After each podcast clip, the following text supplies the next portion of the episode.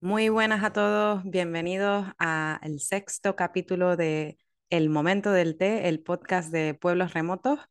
Y aquí estamos después de, de las vacaciones eh, con las pilas recargadas, algunos más que otros, pero con muchas ganas de, de volver a compartir este ratito. Y hoy tenemos a un invitado muy especial que no podía faltar aquí, ya, ya era hora de que viniera, y es eh, Super Carlos, eh, el cofundador de Pueblos Remotos, es decir, eh, mi socio básicamente. Y, y ahora nos contará qué te ha elegido. Gonzalo. Hola Carlos, bienvenido. La verdad que nos hace mucha ilusión que estés por aquí, pero yo me gustaría preguntarte, como invitado al momento del té, ¿cuál es el té que has elegido como tu favorito o el que querías que comentáramos algo aquí en este capítulo? Bueno, ¿quieres que lo mente correctamente o como yo lo llamo? El té favorito mío es el coldo, que se llama boldo.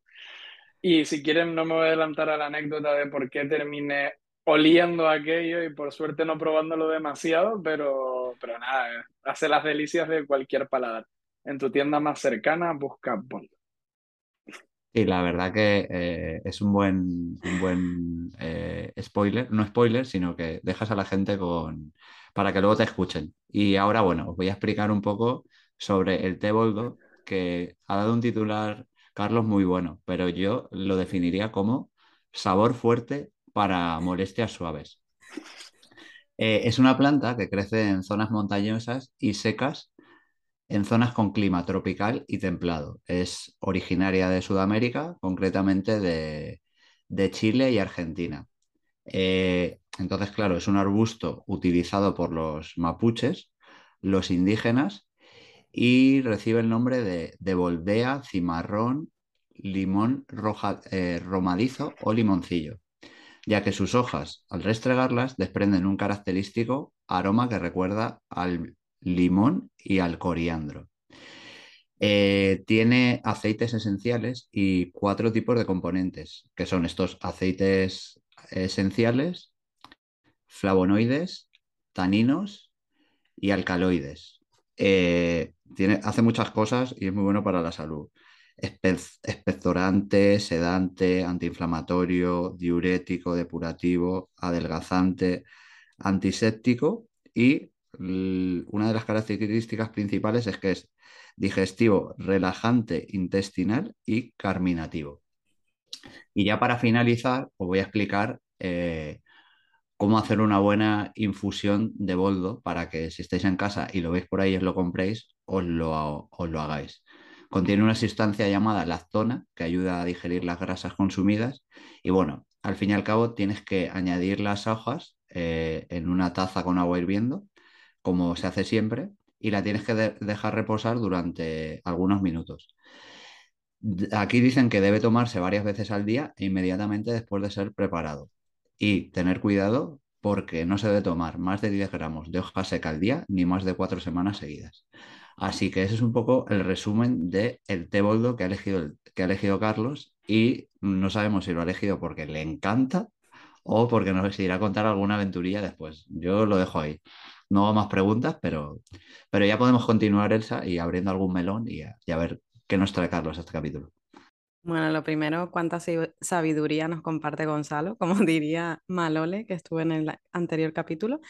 Y, y, bueno, a ver, yo esto del boldo no lo conocía, no lo había visto en mi vida. De hecho, estaba contigo cuando Gonzalo, Gonzalo lo compró y yo estaba con él y yo le decía, ¿pero esto qué es? Y él, pues no sé, vamos a probarlo. Y de ahí viene la historia que quiero que Carlos la cuente, por favor. ¿Cómo fue tu experiencia con el boldo eh, cuando la descubriste? Cuéntanos porque está todo el mundo deseando saberlo. Eh, especial y genuina. De hecho, ahora yo siempre digo que la naturaleza tiene un yin y un yang, un yin y un yo estoy yo bonito a las horas de la noche estas, ¿eh? un yin y un yang. ¿Vale? Y ahora entiendo eh, por qué el boldo es tan bueno y es porque sabe tan mal, tío. tiene tantas propiedades curativas que eso no puede saber bien, tío. O sea, si no, ya seas adicto a eso. A ver, em, Pues bueno, eh, primero, viene de, los mapuches de Argentina y de Chile a saber cómo acaba una caja de eso en un supermercado local de Fuencaliente. No me imagino a los mapuches imaginándose a alguien en Fuencaliente cogiendo eso de manera aleatoria para llevárselo a su casa, pero puede ser gente de mate, ¿sabes? De buen paladar. Em, bueno, simplemente una noche que estábamos ahí de, de relaxing en el sillón mientras debatíamos cosas de pueblos remotos fue en caliente, no recuerdo un día entre semana, normal y corriente, pues estábamos en esa parte del momento del eh, té. Exacto, viviendo el momento del té. Exacto, en vivo y en, y en directo. Y yo me cogí mi bolsita de té sin leer que aquello se llamaba Boldo ni se llamaba nada, pensando que era un té, yo que sé, un té verde o un early grey de toda la vida. Y bueno, me tomo un tecito por acompañar ahí.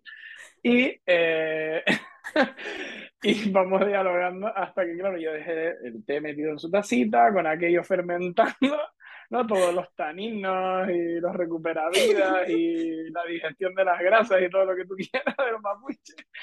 Y tío, joder, cuando yo cojo la taza, es que no llego a probarlo. Y olía aquello, eh, me di grasas fuera directamente, o sea, no me hizo falta ni beberlo. Yo creo que lo, es expectorante porque lo hueles y, y aquello mata lo que sea. Seguro que no pone ahí que lo utilizan para matar cosas y se las comen después, porque, tío, terrible, ¿eh? O sea, yo los quiero mucho a la gente que, elabora este tipo de productos, este tipo de té. No sabía que era un té, que era una infusión. Pero es terrible al paladar, ¿eh? no lo sé si ellos lo endulzan con algo o, o hay que beber mucho primero antes de tomarse ese té o algo, no, no lo sé. Fue buenísimo, fue buenísimo. Es más, yo cuando estaba diciendo la descripción de todas las características que tiene, eh, iba a decir, y solo le falta estar bueno. Era lo único que, que, iba a haber añadido. Y la verdad que eh, no nos estáis viendo, pero bueno, Elsa y yo nos estamos eh, riendo mucho porque es que fue la edición de Fuencaliente de Pueblos Remotos fue muy especial, muy, muy emotiva, pero yo creo que ese fue uno de los momentos más divertidos que pasamos porque ese momento en el que Carlos se fue a meter eso a la boca y dijo, pero esto, esto ni quien se lo beba.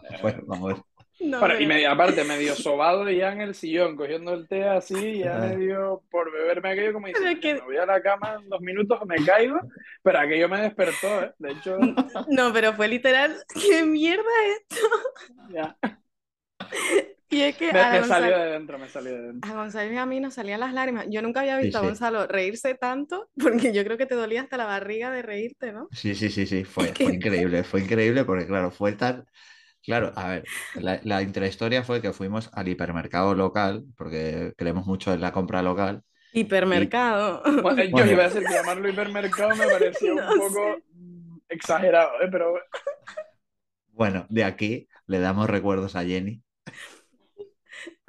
Eh, sí, a la, ventita, ¿sabes? la tiendita. Sí. Y teníamos que comprar alguna infusión. Y leí el boldo y dije, va, digo, esto porque ya sabéis que aquí somos bastante fan de la manzanilla. Dije, bueno, vamos a probar el boldo, que seguro que, alguna propiedad tendrá, como podéis comprobar que he tenido muchas, pero claro, ninguno lo habíamos probado. Y cuando llegó ese momento, pues la verdad que fue, fue la mar de gracioso.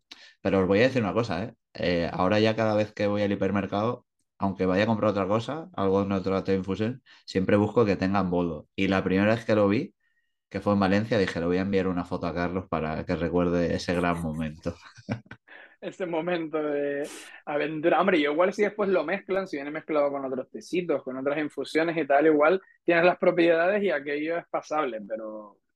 Atención. ¿eh? cuatro semanas seguidas tiene mis respetos. Que yo no sé tú, si tú sabes esto, porque claro, a todo esto eh, estábamos conviviendo los tres en Fuencaliente, teníamos nuestra casita y por eso em, todos estos momentos ocurrían. Pero yo no sé si tú eras consciente que en ese té frío que preparaba Gonzalo para el almuerzo había boldo incluido, ¿eh? Y te lo bebiste. Bueno, mezclaba cosas, mezclaba cosas y camuflaba el sabor, eso al final es, lo típico. Fíjate qué buenos té fríos hago, que iba boldo y te gustó y todo, ¿eh? Fíjate. Sí, lo haces bueno, lo haces bueno, lo haces bueno, lo disimulas bien. Yo sabía que tenía algo intenso debajo, pero no sabía que era boldo. Al final me acabará gustando con el tiempo. Lo mismo es bueno para tus ultramaratones, Carlos. No sé si me lo tomaría durante una, pero. Bueno, a todo esto. igual es bueno, igual es bueno. A todo esto, Carlos es muy cafetero, en verdad. Tú eres más de café que de té, ¿verdad?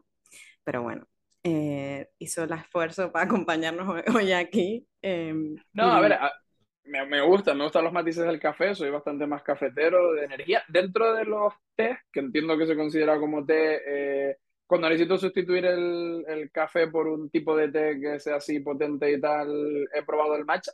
No me gusta tanto como el café, porque me gusta el sabor del café, por eso bebo tanto café, no por, tanto por la cafeína.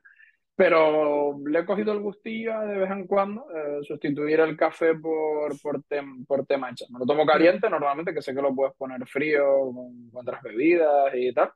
Y la verdad que mete un pelotazo energético ahí muy, muy, muy a tope. Para alguien que necesite un despertar potente o que le cuesta arrancar por las mañanas, media bolsita de esas de, de matcha y tal, y te, te deja a tono. Bueno, en verdad. Ah. Dale, dale, no, yo quería decir así como, como soy el chico de los datos de, de este podcast, no, que es verdad, el, el té matcha, eh, porque al final tienen eh, la teína y la cafeína como que tienen el, el, mismo origen, pero que creo, creo que leí, esto es más información, esto no ha sido eh, confirmado, como que te da incluso más energía que, que el propio café. Y, y, yo alguna vez lo he probado y bueno, y la verdad es que sí, pero bueno, también al final el, el, té, el té matcha sí que a mí me gusta más con leche, por ejemplo, entonces ya solo mm, a mí no me termina de, de motivar. Okay. Pues hablando de energía, ya que están hablando de tanto de energía y por lo menos Carlos, energía no necesitan porque le sale por todas partes. Y esa es una de las cosas que yo quería hablar hoy aquí porque eh, quería entender, o sea, a ver, Carlos tiene una gran afición eh, que ya se mencionó antes de, de correr, eh, pero no correr de me salgo a correr 5 kilómetros, algo así, ¿no? Él se va a las ultras y todas esas cosas. Y quiero que nos cuente, y hay algo, y conozco a Carlos desde hace eh, tres años, bueno, casi cuatro, que eso ya lo contamos después, pero eh, nunca te he preguntado por qué empezaste a correr y qué te llevó a correr tanto. Y, y, o sea, que nos cuentes un poco de esa afición que tienes. El por qué real es por salud. O sea, yo venía de una vida muy mala en la universidad con mucho areucas cola y... no, a ver, siempre he sido, eh, durante toda mi vida, eh, mi padre es músico semiprofesional, intento inculcarme temas de música y tal, y aquello no encajó muy bien.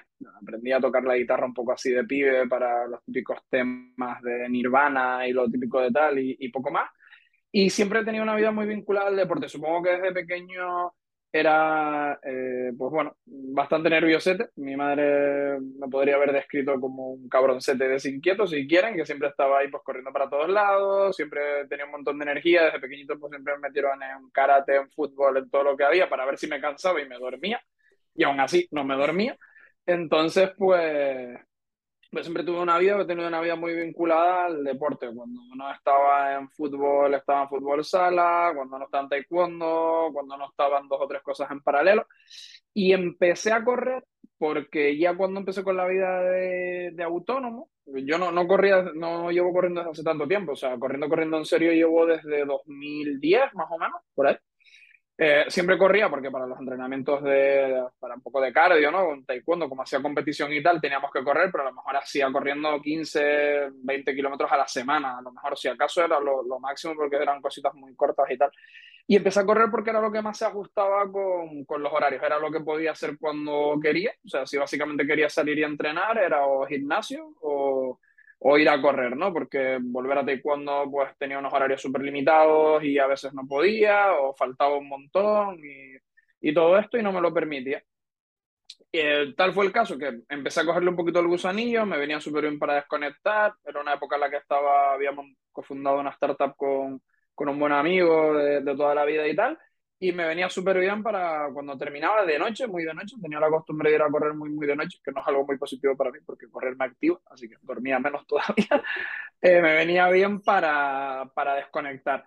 Y un día, pues un buen amigo fisioterapeuta, con el que empecé a correr por montaña, de hecho, eh, con, con, Sergio, eh, me dijo, oye, tío, eh, voy a hacer la maratón de Barcelona, eh, ¿te apuntas? Y dije, no he, no he, hecho nada en mi vida, no he hecho ninguna competición, no había hecho nunca ni un 5000, ni un 10000, ni nada. Mi primera carrera fue empezar con una maratón.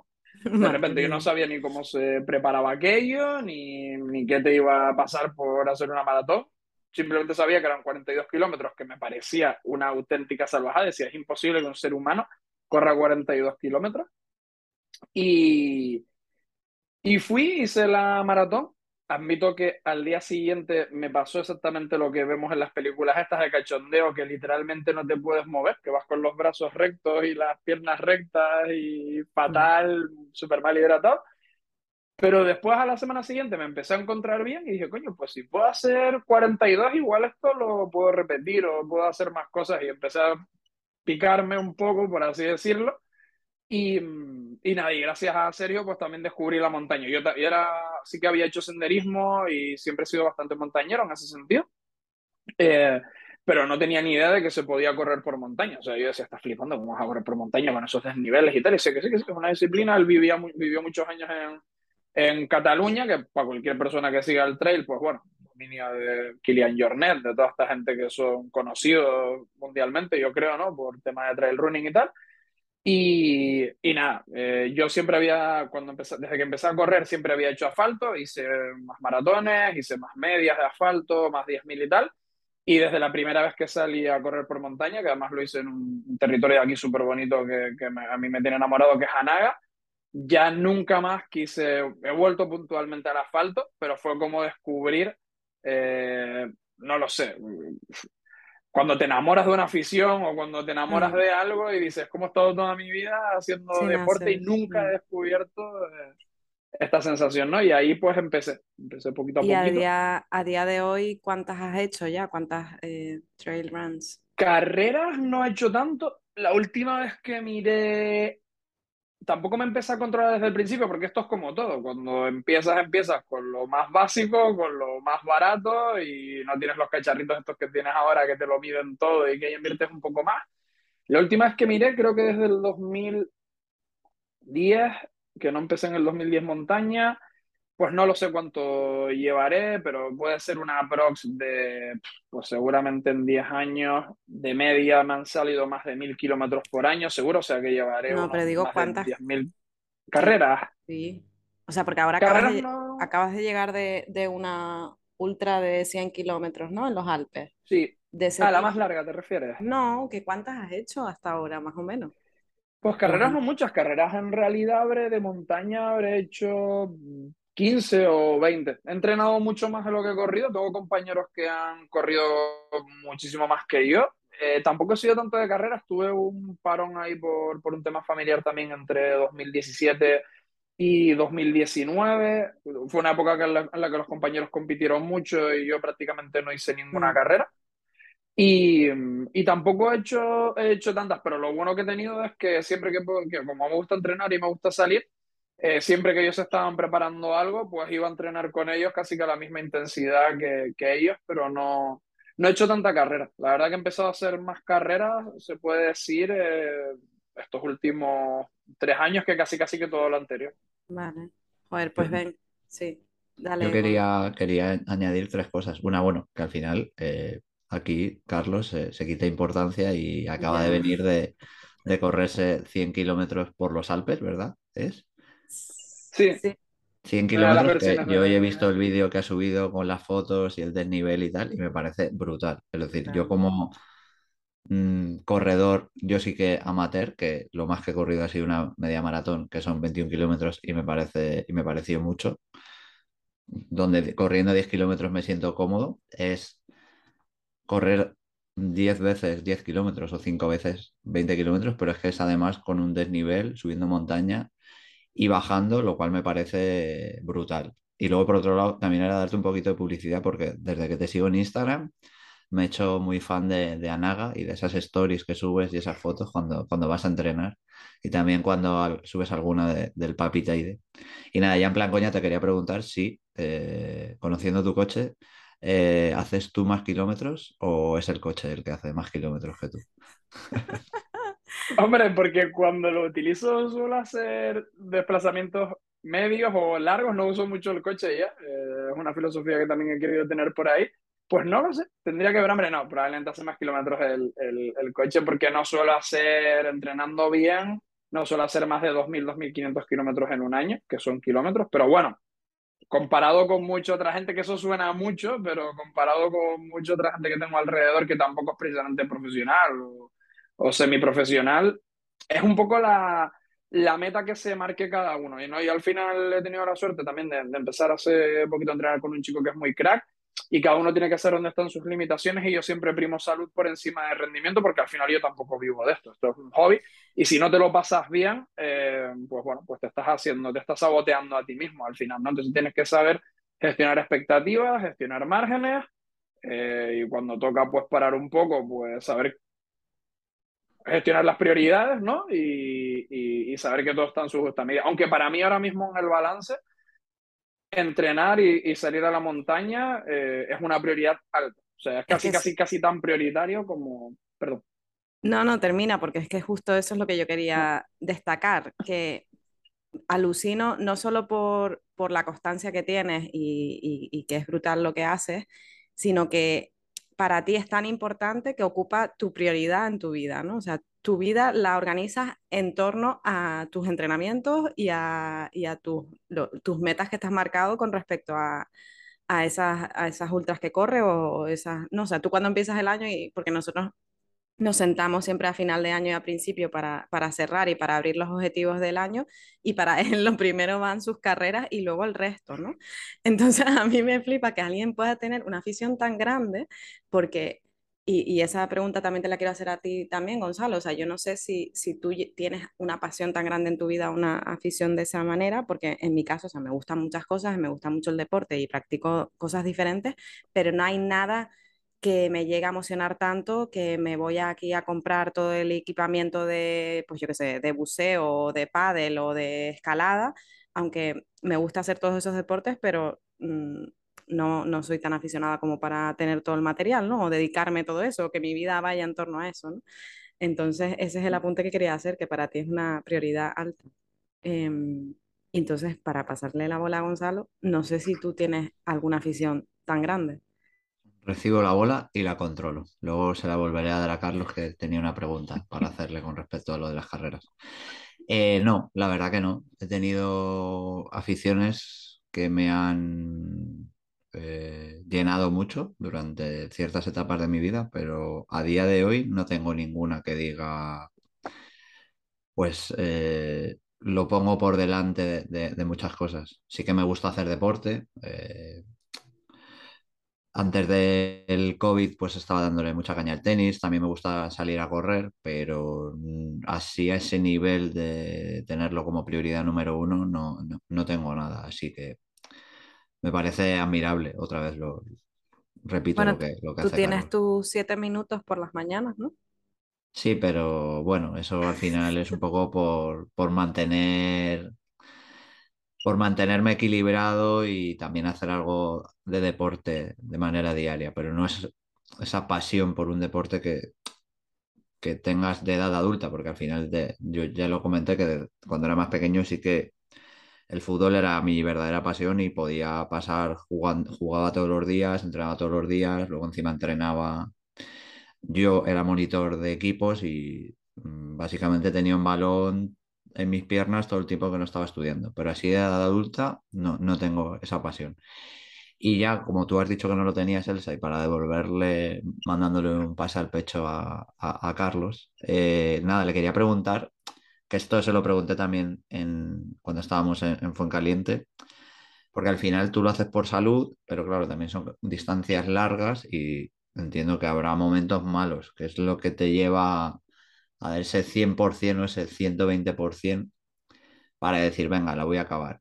Y, no tiene por qué ser a lo mejor motivacional de, ese, en ese momento u otra cosa, sino a lo mejor es que gracias a una buena preparación, a una buena alimentación, a cosas eh, que te llevan a, superar esos límites, porque quizá eso, eso del deporte se puede extrapolar también a, otro tipo de, temas laborales o, en tu vida personal. A ver, recojo el balón, recogido, y vamos a ver cómo, orientamos el, disparo. Por ir por la, por la última parte, porque antes sí que quería añadir un poco que, que tiene prioridad alta no solo por ser un deporte, por, todo el tema del material, de la afición y tal, sino porque para mí la montaña sobre todo, o sea, ya lo era antes, era como un punto de conexión, antes quizás era un punto más de conexión conmigo mismo. A me gusta salir a entrenar en el equipo con los chicos y me gusta salir a entrenar solo también, ¿vale? Me encanta ir solo a la montaña y aparte a los locos, días de lluvia, cuanto más lluvioso está o más nublado y tal, más me gusta salir a la montaña, me parece más, más auténtico el olor de, de la tierra mojada y tal, me gusta, soy un poco friki en ese sentido. Y es porque también a raíz de, mm, del, del, fallecimiento de mi madre, pues también me ayuda mucho a conectar con ella. O sea, normalmente en el día a día estoy muy metido en mis pensamientos, en trabajo, estoy como muy abstraído siempre. Y cuando estoy en esos momentos de soledad, cuando me ayuda pues a ordenar ideas, a pensar, a conectar con momentos y con cosas de los que no conecto en el día a día, incluso con conversaciones de gente, eso también lo comentábamos un poco en la, en la sesión de feedback de Fuencaliente y en otros momentos. Esos momentos de soledad te ayudan a estar contigo mismo, a repasar conversaciones, a acordarte de gente que en el día a día no tienes esos momentos de tranquilidad que si tienes allí, no sales a hacer un entreno de cuatro horas, pues tienes cuatro horas para ti con el que a lo mejor te cruzas, un par de locos como tú o lo que sea, un par de senderistas y tal, y saludas y sigues, ¿no? Entonces tienes ese momento que para mí es lo que realmente tiene valor, más allá del entreno, de ponerte fuerte, de prepararte y de tal, es el salir ahí y tener yo ese momento de, no de desconexión, a veces yo creo que hay una confusión. Lo leí en un artículo del, del filósofo coreano este, de Bichu Hul, o no me acuerdo exactamente cómo se llamaba, de que muchas veces hablamos de, de, que tenemos que salir del día, de la rutina del día a día para desconectar, pero nunca hablamos de que cuando estamos allí lo que estamos haciendo es conectando con nosotros mismos, ¿no? Entonces, esa es una parte fundamental y prioritaria para mí. Y por responder a lo último que, que me decías, eh, al final te enseño un montón de cosas según cómo te lo quieras tomar tú, ¿no? Yo al final eh, soy un flipado, aunque a veces no lo aplico tanto como debería, de la parte de estrategia, y si quieres hacer una ultra de 100 kilómetros, te tienes que preparar, tienes que tener una estrategia, tienes que tener un plan de acción, los dolores van a venir, el muro o los muros van a venir, eh, la pregunta típica que a todos, al que acaba primero y al que acaba último, nos viene siempre de ¿por qué coño hago esta mierda? ¿No? Eh, viene, y, pero siempre digo lo mismo, nos viene a todos y desde que cruzamos el arco de meta ya estamos pensando cuál es la siguiente carrera, ¿no? Al final es un poco ese, ser, no sé si ser masoquistas o disfrutar con esto. Y evidentemente lleva una planificación, o sea, si quieres acabar bien, yo acabo, o sea, yo hace no lo sé, 2016, eh, terminaba una carrera como la Transvulcania, que son 78 kilómetros con 4.000 positivos de desnivel, que es mucho menos que lo que acabo de hacer ahora, y estaba dos semanas destrozado, que no podía con mi vida, de dolores, de todo, de tal. O sea, acabo de acabar una carrera de 100 kilómetros y al día siguiente estaba haciendo un sendero con una pequeña molestia en la rodilla y si tenía que correr, podía correr. O sea, es un poco la diferencia también de cómo te quieras gestionar tú el prepararte la carrera el cómo la quieres llevar, sabiendo pues un poco la gestión de expectativas, eso forma parte de una estrategia también, y el cómo vas a estar los días siguientes. La diferencia, por ejemplo, yo antes comía fatal en las carreras. Tienes que ingerir muchísimos hidratos en la carrera, tienes que correr, bebía poquísima agua, de hecho casi me retiro de primera carrera por deshidratación, me gestionaba muy mal y me preparaba muy mal las carreras. La diferencia es que ahora, con una buena preparación, las disfrutas muchísimo más, sufres muchísimo menos y terminas entero. O sea, puedes terminar una carrera, estás un sábado y un lunes estar perfectamente trabajando sin prácticamente ningún tipo de, dolor, por ejemplo. Me parece brutal la lectura que has hecho y pasando del, del, entre lo emocional, profesional y lo deportivo. Y y la lectura con respecto a esa gestión de expectativas, a esa gestión de la preparación y a esa estrategia. Y bueno, ya que antes he recomendado tu Instagram, ahora voy a recomendar también tu LinkedIn porque justo hoy me he cruzado con un post tuyo que era del año pasado que hablaba sobre resiliencia y era un poco lo que cuentas ahora de, de que hay que tener esa estrategia clara y bueno, saber un poco que al final no todos son rosas y te vas a encontrar con esos muros de que tú hablas, que esos muros te los vas a encontrar en, haciendo deporte, si corres 100 kilómetros obviamente, en tu vida personal y en, tu vida profesional. Y luego, ya uniéndolo un poco con todo esto, pues me ha venido un recuerdo porque yo cuando estamos grabando este capítulo estoy en, Sende, que es un coworking co-living que está aquí en Senderiz, en, en Orense y justo llevamos un par de días haciendo yoga y es como eh, paras esa, esa hora y ese momento que estás ahí del yoga, que bueno, puede ser un poco como un momento de relax, del té, como de meditación. Y, y como que hablábamos de, de, que al final esta gente que creó el yoga, la meditación, era como su filosofía de vida y como que nosotros estamos integrando esa, esa parada de una hora o un tiempo para relajarnos y luego seguir con nuestro día a día que, que suele ser caótico. Entonces, mmm, quiero abrir el melón un poco de, de, realmente estos estilos de vida que llevamos. No sé si es que van alineados con luego las cosas que hacemos o, o digamos como ser un poco más consecuente, porque en tu caso sí que me parece que hacer estos entrenos de cuatro horas sí que al final son como una parte de tu vida, aunque luego vuelvas al caos. Entonces, no sé si es una pregunta un debate, pero me parece que lo quiero lanzar ahí el melón, el tipo de, de, vale, paramos, hacemos como algo que es un estilo de vida totalmente diferente. No sé si para relajarnos y seguir en nuestro caos vital de, de trabajo y muchas cosas por hacer, o quizá a lo mejor deberíamos dejarlo todo, irnos al campo a vivir, a meditar y a hacer yoga y a poner una huertita. Simplemente o lo remotos, por supuesto. Efectivamente. A conectar con el entorno rural. Eh, a ver, yo antes de responder a esa pregunta, Gon, que me parece como mm, demasiado filosófica a estas horas, pero bueno, en esto consiste el momento del té, quería hacer un, una reflexión sobre lo que estaba diciendo Carlos porque a mí lo que más me gustó de, de, de su reflexión es eh, la parte de que muchas veces entendemos el deporte o el hacer estas aficiones que tenemos como la desconexión de nuestra vida cotidiana, eh, pero es que es verdad lo que dice él, o sea, verdad estamos conectando con otras partes de nuestra, ¿no? De, con otras, ya sea con nosotros mismos, ya sea con la naturaleza, eh, o, lo, o, lo, que sea que estemos haciendo en ese momento, ¿no? Entonces, a mí eso es lo que más me llamó y creo que responde también a, a tu pregunta en el sentido de, eh, y, y, lo estaba yo pensando con, con, las aficiones que he tenido anteriormente, ¿no? Igual ahora de vida adulta pues hago un poco de todo para, para variar, pero porque necesito conectar con distintas partes, o sea, ya sea con el mar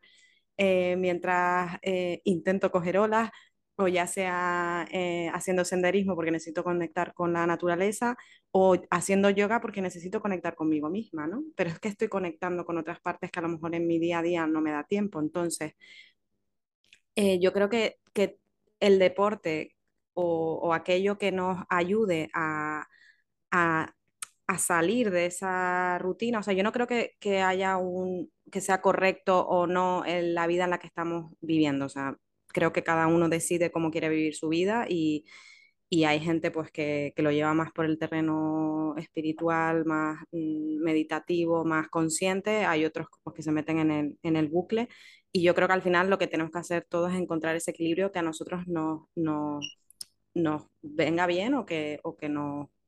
Eh, sí, o sea, que, que, que, esté acorde con lo que nosotros sentimos en ese momento, ¿no? Entonces, mmm, ya por cerrar mi reflexión, era un poco eso, que, que, que a mí hay determinadas aficiones y determinadas eh, actividades que me han ayudado en distintos momentos de mi vida a conectar con o, o a desconectar, porque es que al final también estás conectando con otras cosas, pero estás desconectando de a lo mejor que a lo que le pasa a Carlos de cuando sale a correr y de repente vuelve de correr y dice, ay, se me ocurrió que podemos hacer esto, ¿no? Porque estás en otro ambiente y, y, y a mí me pasa a lo mejor pues yo qué sé, cuando estoy nadando, porque al estar en el agua me relajo y, y mi mente puede procesar cosas que, que, a lo mejor antes no lo veía con tanta claridad, ¿no? Entonces, creo que, que, a cada persona en cada momento le va a sentar mejor una cosa u otra. Eh, y otra de las cosas que a mí también me ha, me ha, llenado mucho en mi vida y que ahora no lo hago y me gustaría volver a retomar es eh, el bailar. Eh, yo bailaba muchísimo y, y, era una de las cosas que más me conectaban conmigo y me desconectaban del resto porque tenía que estar concentrada en los pasos y no, no pensaba en nada más.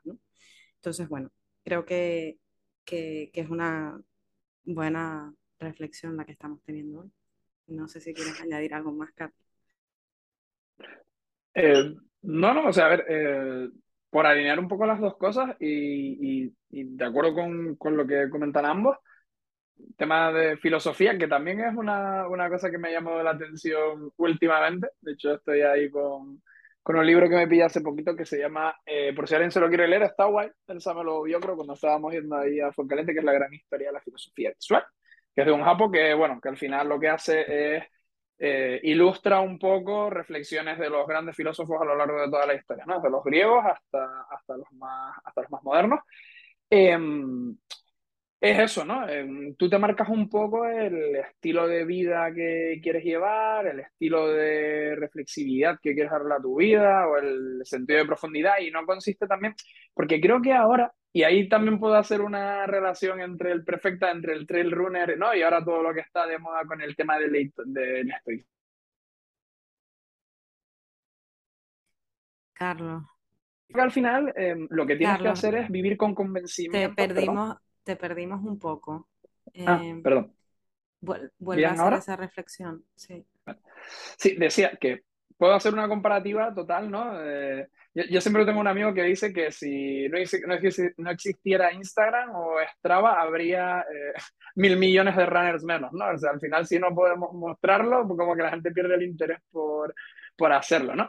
Y es eso, ¿no? Yo creo que esa comparativa que se puede hacer perfectamente entre el trail running o el estoicismo, cosas que filosofías que ahora están de moda, el veganismo, no sé qué, eh, realmente es por convencimiento, realmente es porque tú estás, eh, conectas con eso, te está llenando, estás a gusto contigo mismo y cuando te miras al espejo ves un reflejo real de lo que estás viviendo, o simplemente estás intentando vivir una moda porque lo que está ahora mismo más se ve en Instagram es el trail o lo que más se ve ahora en Instagram son reflexiones estoicas o lo que sea, ¿no? Y te estás leyendo el último libro simplemente porque es el que más se comparte en, en Instagram versus el que tú interiorices ese tipo de cosas, ¿no? Yo me he vuelto, bueno, me sigo considerando una persona muy extrovertida y muy sociable y tal. No sé si me he vuelto con el tiempo un poquito más introvertido y me he vuelto más hacia mí, de, oye, pues necesito más tiempo para mí, más tiempo para leer, más tiempo para reflexionar.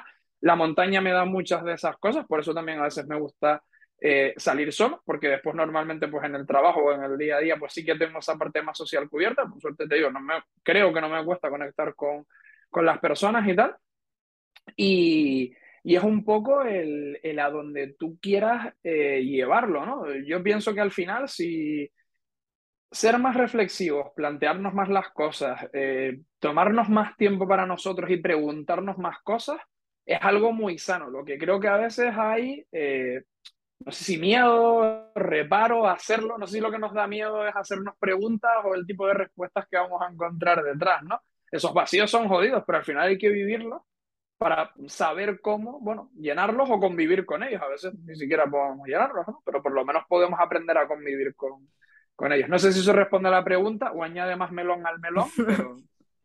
Añade más carne al melón, pero bueno, yo quería hacer un inciso, iba a decir antes de, de, dar mi opinión, que efectivamente doy fe de que Carlos conecta muy bien con la gente.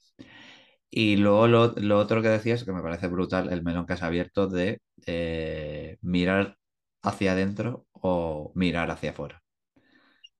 Que al final es de lo que estabas hablando y yo no creo que te hayas vuelto a lo mejor más extrovertido, sino que al final ahora le das más importancia a lo que tú piensas sobre ti mismo que lo que pueden pensar otros. Porque al final siempre está la coña de, de Instagram versus realidad. Es decir, lo que publicas y, lo que es de verdad. Y vamos, es más, haciendo una analogía con el correr y las maratones, tengo un amigo, que no voy a decir su nombre, pero de aquí le saludo por si lo escucha, que publicó una foto en Instagram de cuando había terminado una maratón y luego nos publicó a nosotros otra que era Instagram versus realidad.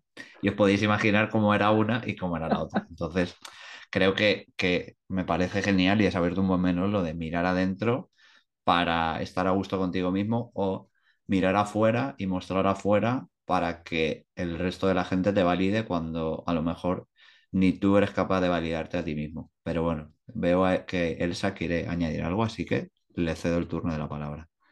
Ah, no, te estaba dejando hablar. Eh, no estaba diciendo pues que quería entonces ahora la pregunta es... Elsa, ¿tú qué opinas de este tema? vale, no, yo estaba esperando a que tú dijeras tu opinión del melón que abriste, que no, bueno, mi, opinión, eh, por todo lo que he vivido y donde estoy ahora mismo, creo que mmm, impórtate a, ti primero y ponte tú como prioridad a ti mismo, porque por mucho que quieras ayudar a los otros o incluso mostrar a los otros cualquier cosa, que yo creo que no tienes que mostrar nada a nadie, sino estar a gusto contigo mismo y, y que si los otros están a gusto con cómo eres tú contigo mismo, pues seguirá la cosa hacia adelante, si no, no. Y creo que lo más importante, es decir, tu prioridad eres tú. Entonces creo que es 100 veces más importante mirarte a ti dentro para, para, para estar a gusto y esa manera de conseguirla pues puede ser meditando, haciendo yoga, haciendo esos deportes, porque al final hablamos de conexión y desconexión. Si os dais cuenta, al final el mensaje es el mismo. Es que me, desconecta o me conecta. Eh, te conecta contigo mismo y te desconecta de la realidad exterior. Así que totalmente de acuerdo y nada, con muchas ganas de que, Carlos me, deje ese libro para leérmelo. Que, mm, que ahora, ahora sí que quiero comentar algo y es... Em, la parte esta de, bueno, que lo estabas diciendo tú ahora también, Gonzalo, pero eh, me gustó lo que dijo Carlos. Y me encantan estos momentos porque ustedes, o sea, estamos aquí hablando tranquilamente, pero mm, Carlos y yo no hablamos de estas cosas nunca, entonces me encanta escucharlo hablar porque como solo hablamos de trabajo la mayoría de las veces o, o nos ponemos a hablar de la vida, pero para desconectar y no, no entramos en temas muy profundos, entonces me encantan estas reflexiones y, me choca muchas veces que, vengan de él porque no, nunca lo comentamos. Entonces, eh, quería tomar un poco el testigo esa de la parte de, las preguntas, ¿no? De preguntarnos, es que no nos queremos preguntar a nosotros mismos, no, nos queremos, no queremos saber en verdad qué es lo, que queremos nosotros, ¿no? Sino que nos dedicamos a mirar lo que hacen los demás y, queremos hacer aquello que, que vemos, ¿no? Entonces, esas preguntas de cuestionarnos a nosotros mismos eh, justo, ya que nadie habla de mis artículos, me, patrocino yo a mí misma. Escribí, un artículo hace un par de semanas eh, y, hablaba mucho de ese pensamiento crítico y el, el autocuestionarse, ¿no? Eh, es que creo que la sociedad hoy en día va por la vida sin, sin preguntarse absolutamente nada, sin cuestionar lo que pasa alrededor y, y, eso al final es lo que construye una sociedad, ¿no? Y lo que hace que, que mejoremos y que que innovemos y que busquemos otras soluciones, ¿no? Y creo que, eh, y, por seguir promocionando esto, no, pero ahora, de, ahora en serio, ¿no? O sea, sí que creo que, y, quiero escuchar tu, tu versión, Carlos, em, sí que creo que, que, Pueblos Remotos nace un poco de ese cuestionamiento que nosotros nos hacemos eh, de lo que ocurre a nuestro alrededor, de hacernos preguntas ah, internamente, pero también eh, pensando en los demás. Y, y un poco el, el buscar igual es, buscar una, desconexión para nosotros, pero una conexión eh, real con, esos entornos rurales y con esos eh, emprendedores con los que muchas veces nos sentimos reflejados y a los que admiramos también. Entonces, eh, me alegra saber que por lo menos nos estamos cuestionando y que, que no estamos pasando por la vida ¿no? sin, sin, sin preguntarse nada, que a lo mejor esas personas son más felices, ojo, ¿eh? Que esa es otra, otro melón. A lo mejor los que no se cuestionan nada y viven eh, simplemente dejándose llevar, pues igual son más felices, no lo sabemos. Eh, pero bueno, no sé si, si, estás de acuerdo conmigo, Carlos, en ese sentido o, o por qué crees que, que Pueblos Remotos eh, surgió, aparte de, de, por habernos conocido por casualidad. Por una buena sobremesa después de una rica comida. No, a ver, sí, al final yo creo que yo nunca he creído en el destino, siempre que comento historias o que hablo cosas, hablo de puntos que se unen, ¿no? Yo creo que tú vas tomando decisiones, esas decisiones van influyéndote en tu vida, sobre todo cuando te van conectando con personas y vas hilando. Al final la vida consiste en ir hilando puntos y sumando conocimientos que a veces están ahí, ni siquiera están latentes, no están conscientes y que en algún momento surgen, ¿no? O sea, yo hice un posgrado en desarrollo rural cuando terminé económicas en 2011 y no volví a tocar prácticamente nada del mundo rural hasta que empezamos con pueblos y quién coño me iba a decir que casi 10 años después iba a terminar trabajando en algo que estaba vinculado con un posgrado que hice porque en aquel momento sentía interés por la economía ecológica, tenía un blog que hablaba de aquello y tal y no sé qué, luego me fui a un mundo totalmente diferente de números, de startups, de digitalización, de que no tiene nada de natural, además, que todos los que hemos trabajado en el mundo del marketing sabemos que si ya la economía objetiviza a las personas, el marketing los materializa en objetos prácticamente, ¿no? Y, y al final creo que todo ese bagaje y toda esa experiencia, dices, o te haces preguntas básicas que dices, ¿cómo puedo empezar a utilizar todo esto para hacer cosas eh, que me ayuden a conectar más ¿no? con lo que hago, que me ayuden a conectar más con las personas con las que trabajo, que me ayuden a conectar más con las personas para las que lanzo proyectos, ¿no? Todo, tiene un, todo en la vida tiene puntos de inflexión. Al final es eh, eh, una ruptura, una muerte, una mudanza, eh, yo qué sé, un golpe que te das en la cabeza, no lo sé. Al final son puntos de inflexión. Yo supongo que cosas que ya venía pensando, que quería empezar a trabajar de manera diferente, pues a raíz, y perdón que lo repito otra vez, pero bueno, a raíz ¿no? del tema de lo de mi madre, empecé a tomarme más en serio como diciendo, pues, ¿cómo puedo empezar a involucrarme o hacer que lo que yo hago tenga un impacto eh, más real, más positivo en, en, el mundo, en las personas para las que lo hago o lo que sea, ¿no? No sé si fruto del azar o de la casualidad o lo que sea, pues poco tiempo después eh, vino este tema de la pandemia, surgió lo de, lo de la oportunidad de lanzar Pueblo y un poco experimentando, un poco viendo que aquello tenía, pues bueno, buen feeling, buenas sensaciones y tal, empezabas a responderte preguntas y se empezaban a abrir nuevas preguntas todavía más interesantes, ¿no? Empezamos planteándonos preguntas muy sencillas de qué diablos esto de la España vacía, del mundo rural, cómo es en Canarias, qué podemos hacer, cómo podemos combinar pues el expertise que tenemos cada uno para poner esto en marcha y luego pues fuimos yendo más allá, ¿no? El, oye, pues cómo podemos impactar, una vez que hemos impactado, cómo podemos replicar, cómo podemos mejorar. Y al final, sobre todo yo que estoy en un mundo en el que estoy rodeado de cada vez más personas que lo que quieren es despersonalizarlo todavía más, ¿no? Más metaverso, más métricas, más automatización, más deshumanización, donde parece que la única forma de triunfar es eh, tener millones de seguidores en una newsletter aunque no se la lean eh, intentar vender eh, productos aunque a la gente no le hagan falta o comprar productos aunque a las personas no le hagan falta, ¿no? Yo me he dado cuenta que digo, mm, pues yo estoy en la otra vertiente, o sea, voy a ver cómo utilizando cosas que a mí me gustan del mundo digital y de conectar y de tal, podemos humanizar más el proceso y podemos humanizar más a las personas, ¿no? Que no tengo absolutamente nada en contra de la automatización, no tengo nada en contra del marketing, hay pocas cosas que me flipen más y en las que me traiga más, como haciendo una presentación en Keynote o maquetando una web o ese tipo de cosas, que son cosas que me gustan, me relajan un montón. Pero, También te gusta pintar en las ventanas. Pintar en las ventanas. pero al final. hace su estrategia. Eh, perdemos, creo que en el día a día perdemos esa parte humana y creo que además Pueblo también me brindó esa oportunidad de que yo antes no iba mucho más a un coworking de, de, aquí de Zaguán, de los compañeros de José, David, de Edu, de Edu y tal.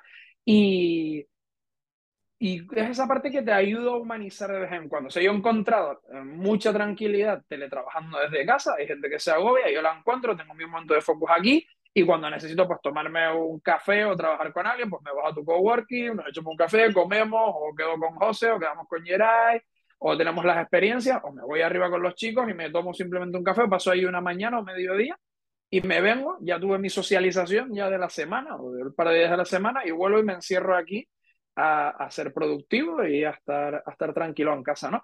Y Pueblos pues también me da esa oportunidad de tener ese contacto humano que tenía antes a lo mejor más cuando trabajaba más con la agencia y tal, y de conocer un montón sobre todo de, de aprendizajes y de, y de temas diferentes. O sea, creo que nosotros no hemos llegado a poner en valor, o yo por lo menos, eh, todas las vidas que hemos tocado, todos los aprendizajes que hemos interiorizado y todo el aprendizaje que hemos compartido con un montón de gente, que al final es impactos en personas, ¿no? Entonces tú al final puedes poner en marcha un proyecto que más allá de lo que sea, impactan las personas y eso genera ese movimiento de péndulo, ¿no? Que hace que se pongan en marcha pues nuevas cosas y que esas personas empiecen a tejer sus puntos con otras personas, eso genera redes, o sea, ¿no? Eso es Internet, el Internet real creo que es ese, ¿no? Esa manera de conectar a unas personas con otras y, y que se generen esas olas en, en, ese estanque que sigan creciendo, ¿no? Al final, pequeños pasos con pequeños pasos se consiguen grandes, grandes hitos. Lo, lo, lo, lo vuelvo a, a, linkar con el, con el tren de montaña, ¿no? Nadie, bueno, a lo mejor Kilian o todos estos, nadie corre una ultra de, de 100 kilómetros a 4 minutos el kilómetro. Tienes que dar pasitos más cortos, con más cabeza, para llegar más lejos. Pues esto al final es igual, ¿no? Hay que ir paso a paso y saber que el movimiento lento te va a llevar más despacio, pero te va a llevar más lejos también. Pues genial, Carlos. Como ven, Carlos es el responsable de estrategia digital y de comunicación de pueblos remotos. Él puede hablar largo y tendido y puede, bueno, es el de ventas también, porque ahí está vendiendo el proyecto. Y, y como diría nuestro amigo Can, participante de, de Pueblos Remotos Fue en Caliente, que nos, nos, lo escribió hasta en su feedback, eh, Carlos y yo somos como el yin y el yang, por si no se han dado cuenta todavía, pero bueno, funciona, que es lo importante. Eh, no sé, Gonzalo, si quieres hacer algún apunte, pero tenemos que ir cerrando ya y, y falta la última pregunta, pero no sé si quieres eh, añadir sí, algo. No, en lo, este que, momento. lo que iba a decir básicamente era que lo que hacéis, lo que habéis hecho hasta ahora y que vais a seguir haciendo, porque bueno, yo he tenido Hemos. la fortuna de participar en dos ediciones, es para sentiros, ya os lo había dicho en privado y ahora os lo digo también en público, para sentiros muy, muy orgullosos porque es eso. Es lo que tú has dicho, Carlos, es que no puedo añadir ni una coma y, y me ha encantado el, el, mensaje que has dado de conectar a la gente, establecer esos pasitos y, y un poco lo que comentabas de, de, de las carreras de ultra trail, que al final es poder disfrutar ese camino de esa distancia larga. Así que con eso yo no puedo añadir nada más que agradecerte que hayas venido por aquí, la verdad, y nos hayas contado todo esto.